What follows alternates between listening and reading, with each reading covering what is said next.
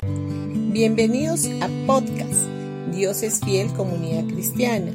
Los invitamos a escuchar el mensaje de hoy.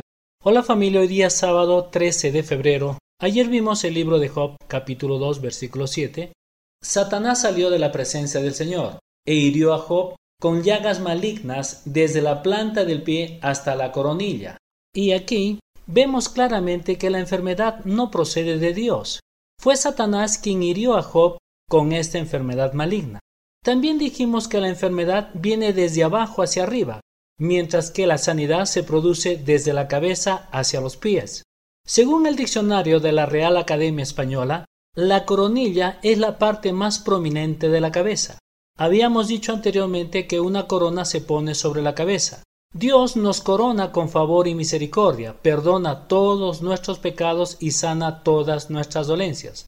Podríamos decir entonces que la sanidad del cuerpo es uno de los derechos que posee el creyente, a causa de la redención efectuada por Cristo en la cruz, a nuestro favor y también es una de las recompensas.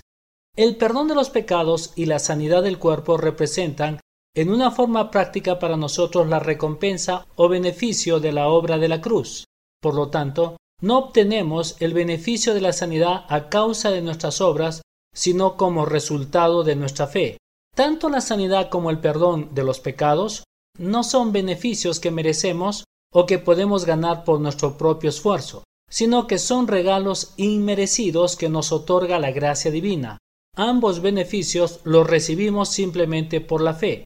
El diablo actúa invirtiendo el orden y envía enfermedad de los pies a la cabeza, pero Dios nos corona con favor y misericordia desde la cabeza hasta los pies.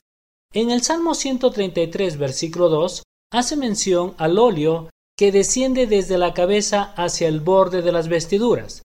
La unción viene primero sobre la cabeza y desciende hacia todos y cada uno de los miembros del cuerpo, o sea, desde arriba hacia abajo.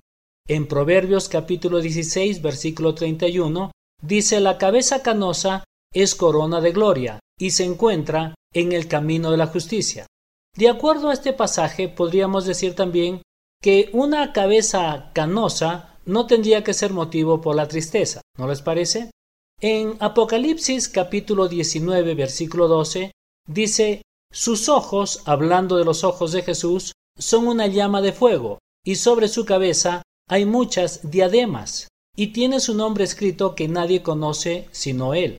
Según el diccionario real de la Academia Española, un diadema es una joya en forma de media corona abierta por detrás, que se coloca sobre la cabeza. Los ojos de Jesús habrán de verse como una llama de fuego, y esto significa que para todos aquellos que no lo han aceptado a Jesucristo como su Señor y Salvador personal, habrá de ser el fuego del juicio, mientras que para nosotros los creyentes Él es fuego del amor. Los ojos de Jesús como llamas de fuego llenas de amor, habrán de ser irresistibles para nosotros. Aquí además de los ojos como llamas de fuego, hace mención a muchas diademas o coronas. Jesús vuelve trayendo recompensa consigo y a la vez él mismo es recompensado. La recompensa habrá de ser en el reino milenial. Esta habrá de ser una recompensa para todos los desprecios, rechazos y humillaciones que recibió en la primera venida, y en la segunda venida a la tierra habrá de recibir la recompensa en el reino milenial. Ahora, es interesante notar aquí que Jesús recibe muchas coronas. Es imposible imaginarnos cómo puede funcionar esto, ¿verdad? Yo no entiendo cómo alguien puede tener varias coronas a la vez sobre su cabeza. Pero de lo que sí estoy seguro es que todas estas coronas estarán perfectamente colocadas y de ninguna manera torcidas o medio cayéndose, dando una imagen ridícula, sino que Él habrá de aparecer en una forma real y majestuosa. Bendiciones familia de Dios es fiel y el día lunes estaremos continuando con el tema de la corona de gracia. No se olviden que mañana domingo tendremos nuestro servicio a las 8 y 30 de la mañana, ya sea por el Face o por el YouTube. Los esperamos.